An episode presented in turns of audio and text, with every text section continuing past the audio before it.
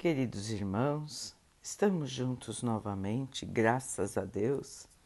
Vamos continuar buscando a nossa melhoria, estudando as mensagens de Jesus, usando o livro Fonte Viva de Emmanuel, com psicografia de Chico Xavier.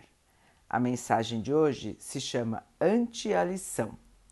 Considera o que te digo, porque o Senhor te dará entendimento em tudo.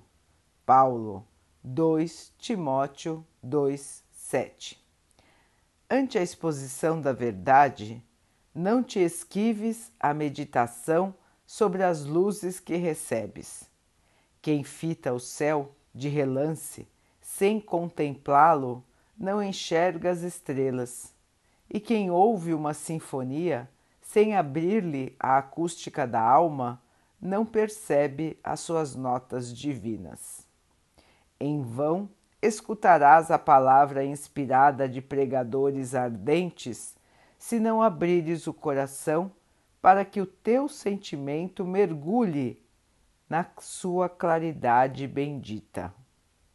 Inúmeros seguidores do Evangelho se queixam da incapacidade de retenção dos ensinamentos da Boa Nova, afirmando-se ineptos à frente das novas revelações.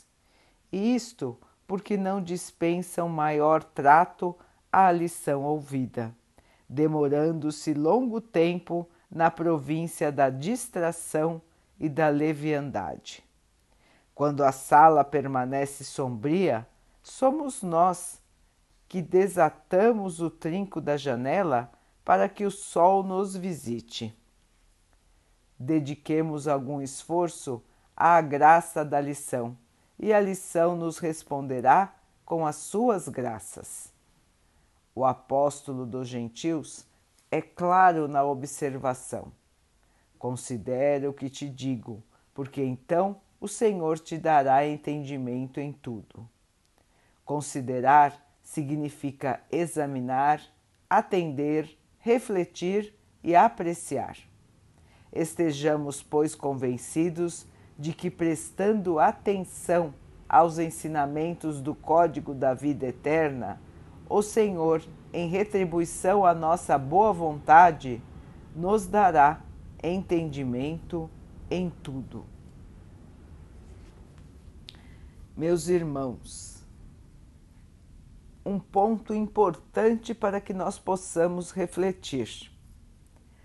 Ouvir as palavras do Mestre Jesus, ouvir os ensinamentos do Evangelho, ouvir palestras, ler os livros, de nada adiantará se nós não prestarmos atenção, se nós não realmente compreendermos as lições que estão nos chegando. Como bem colocou Emmanuel, nós passam, podemos passar pelas situações sem nos envolvermos com elas, distraídos pensando em outras coisas, fazendo outras coisas. E então nosso sentimento não estará envolvido. E assim, as lições passarão por nós, mas não serão absorvidas.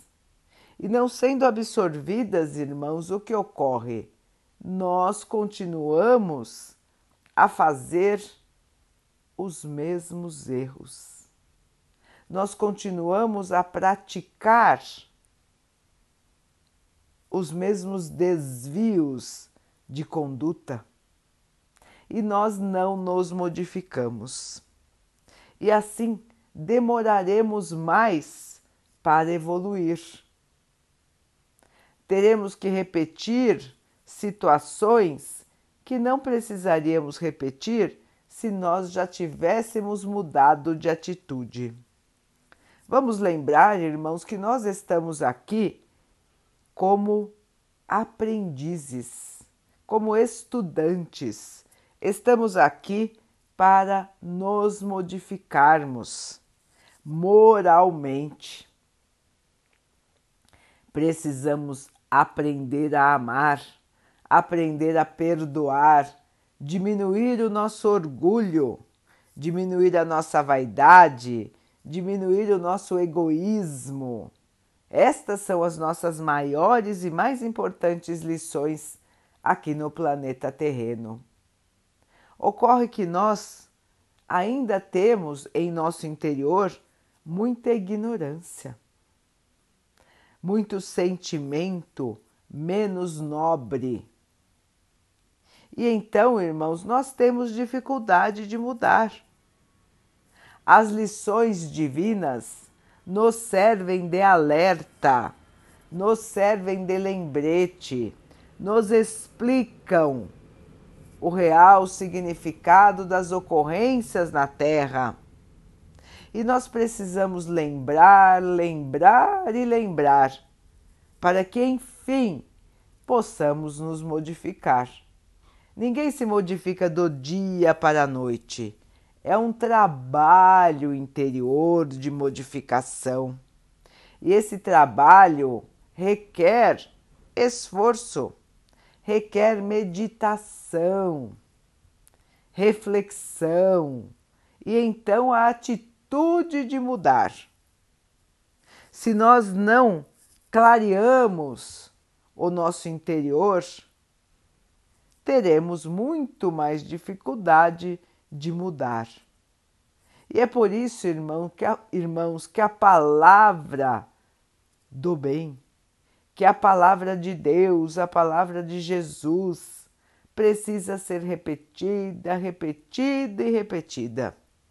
Nós precisamos realmente assimilar os ensinamentos divinos, para que possamos então nos transformarmos. Assim, irmãos, ouçamos com atenção leiamos com atenção e vamos realmente aproveitar tudo que for de origem do bem. Vamos aproveitar e vamos seguir com fé, de coração aberto, com boa vontade. Vamos realmente praticar os ensinamentos de Jesus.